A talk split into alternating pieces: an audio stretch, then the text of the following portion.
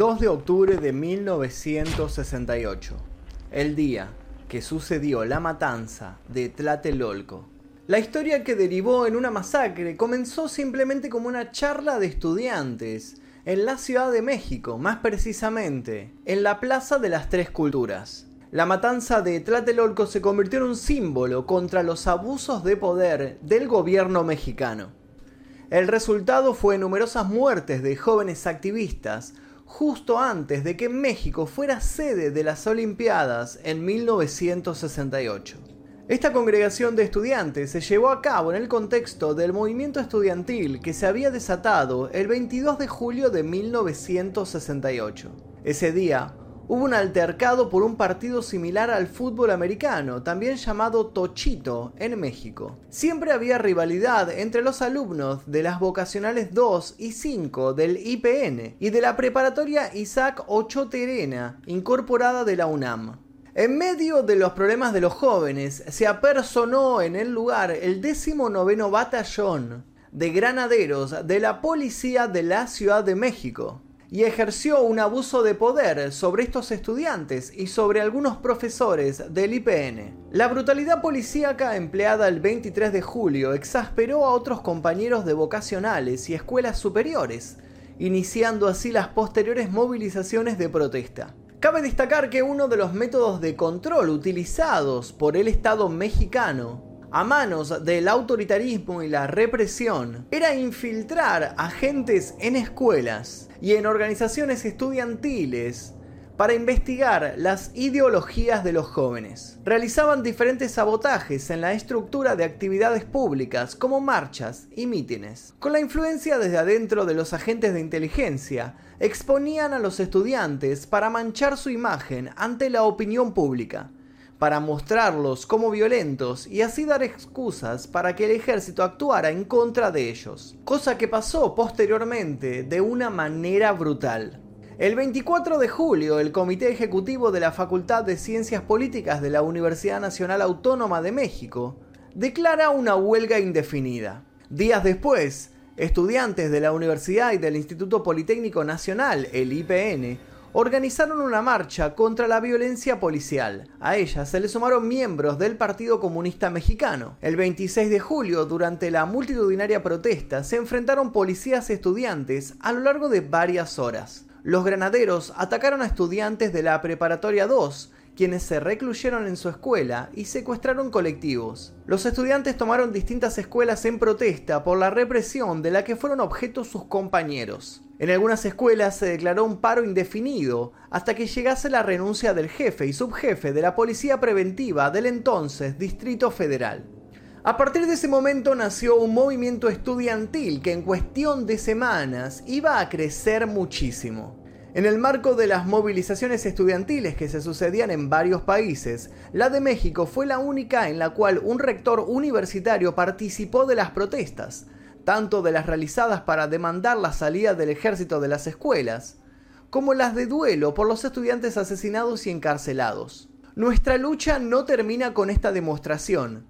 Continuaremos luchando por los estudiantes, contra la represión y por la libertad de la educación en México, dijo el rector de la UNAM, Javier Barros Sierra, al término de una marcha multitudinaria. Una mano está tendida. Los mexicanos dirán si esa mano se queda tendida en el aire.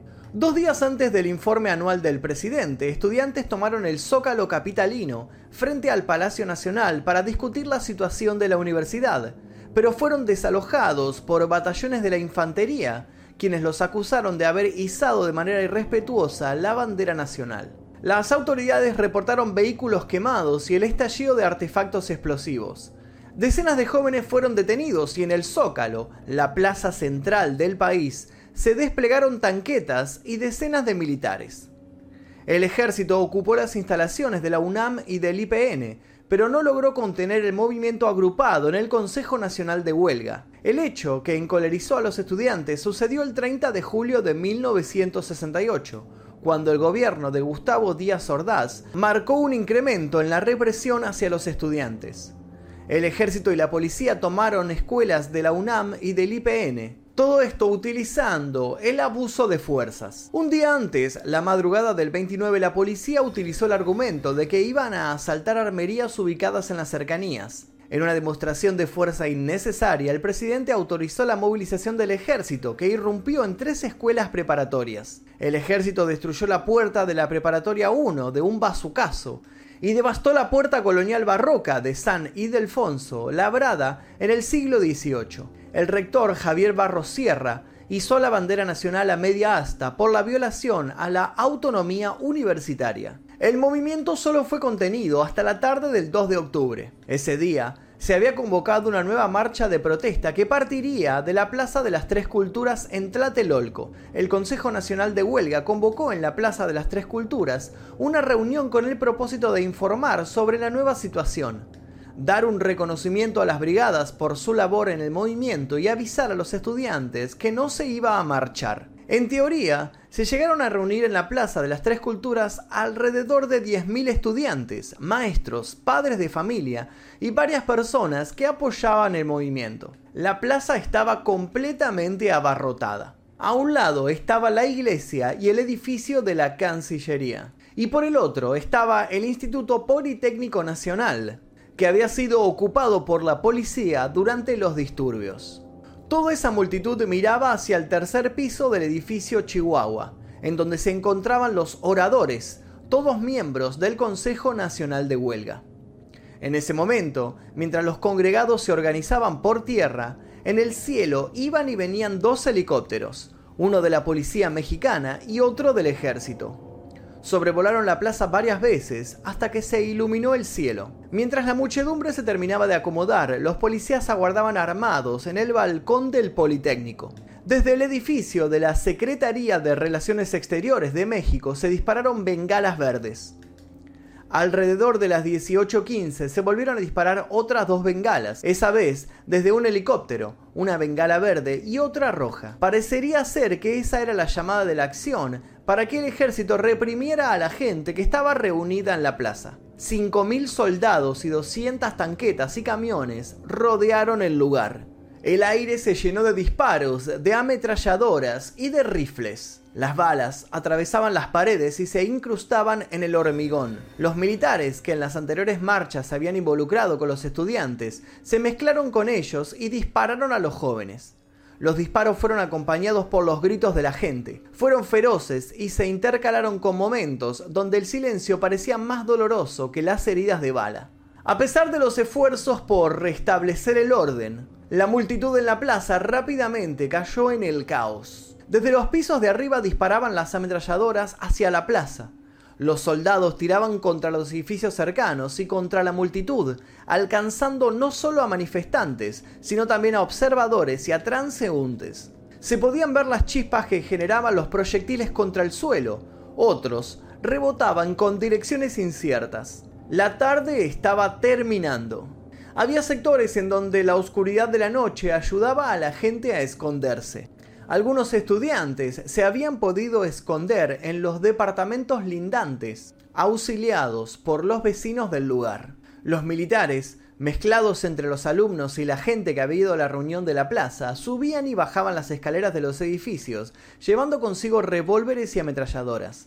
En la cercanía se veían los cuerpos de las personas que habían muerto. Una de las versiones decía que el ejército había comenzado con los disparos. Entre los militares que había en la plaza, muchos afirmaron que se trataba del batallón llamado Olimpia, integrado por hombres vestidos de civiles, con cortes de cabello tipo militar y que portaban un guante blanco. Estos estuvieron a cargo del entramado de la matanza. Los militares de guantes blancos estaban colocados en puntos estratégicos para iniciar los primeros disparos. Cuando el ejército empezó a acercar la plaza donde se realizaba la huelga, los estudiantes pensaron que los iban a ayudar, pero en cambio, estos les comenzaron a disparar. En el edificio Chihuahua, donde se encontraban los oradores, los miembros del batallón Olimpia empujaron a las personas y les ordenaron que se tiraran al suelo. Los testigos luego afirmarían que estos hombres habían sido los que dispararon primero contra los soldados y contra la multitud. Gran parte de lo sucedido aquel día en la plaza permaneció oculto durante décadas, desde 1968. Los registros publicados por fuentes del gobierno estadounidense y mexicano a partir del año 2000 habían permitido a los investigadores estudiar los hechos y sacar nuevas conclusiones. Hubo evidencia en video que señalaba que al menos dos compañías del Batallón Olimpia se escondieron en los edificios de apartamentos cercanos. En este video muestran a 10 hombres con guantes blancos que salían de la iglesia y se encontraban con los militares, y estos los apuntaban con sus armas.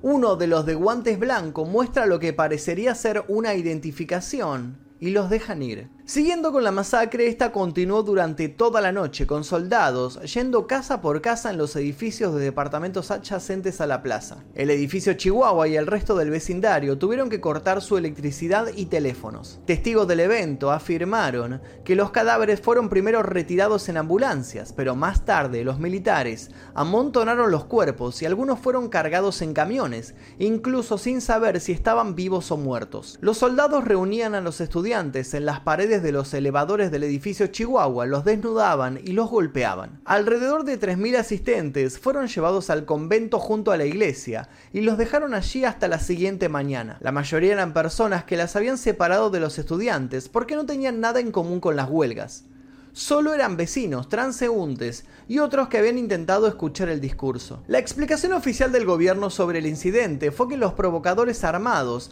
habían sido los manifestantes y al encontrarse como objetivos de francotiradores, las fuerzas de seguridad simplemente habían devuelto los disparos en defensa propia. El Senado de la República negó la masacre y justificó la intervención diciendo que la fuerza pública intentó proteger la vida y la tranquilidad de los ciudadanos. A la mañana siguiente, los periodistas periódicos oficialistas llegaron a informar que entre 20 y 28 personas habían muerto.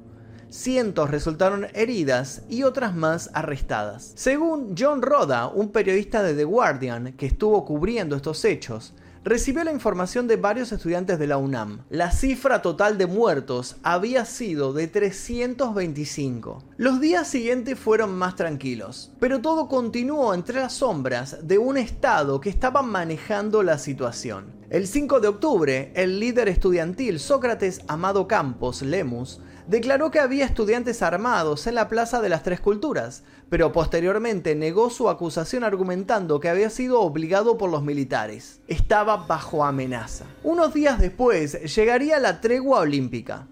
El Consejo Nacional de Huelga dio una conferencia y llegó a un acuerdo donde prometían que no habría ninguna manifestación ni conflictos durante las Olimpiadas. Luego todo se enfocó hacia otro sitio, el comienzo de los Juegos Olímpicos de 1968. Casi 50 años más tarde, una comisión gubernamental mexicana reconoció que la denominada masacre de Tlatelolco a manos del ejército y que puso fin al movimiento estudiantil de 1968 fue una violación a los derechos humanos y un crimen de Estado.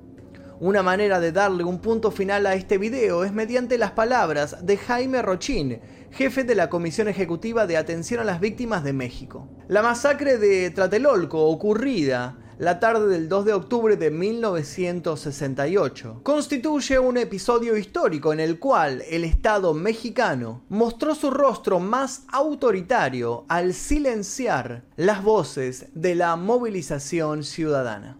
Y hasta aquí el video de hoy, espero que les haya interesado esta historia, esta parte de la historia de México. Sé que muchos de los suscriptores de este canal son de México y me lo han pedido un montón este caso, así que por eso decidí hacer un video al respecto. Y para la gente que no es de México, como es mi caso, siempre es interesante conocer parte de la historia de los demás países. Sin más que decir, los invito a suscribirse, a activar las notificaciones y también a visitar los demás videos que les dejo aquí en recomendados. Mi nombre es Magnus Mephisto y esto fue El Día Que.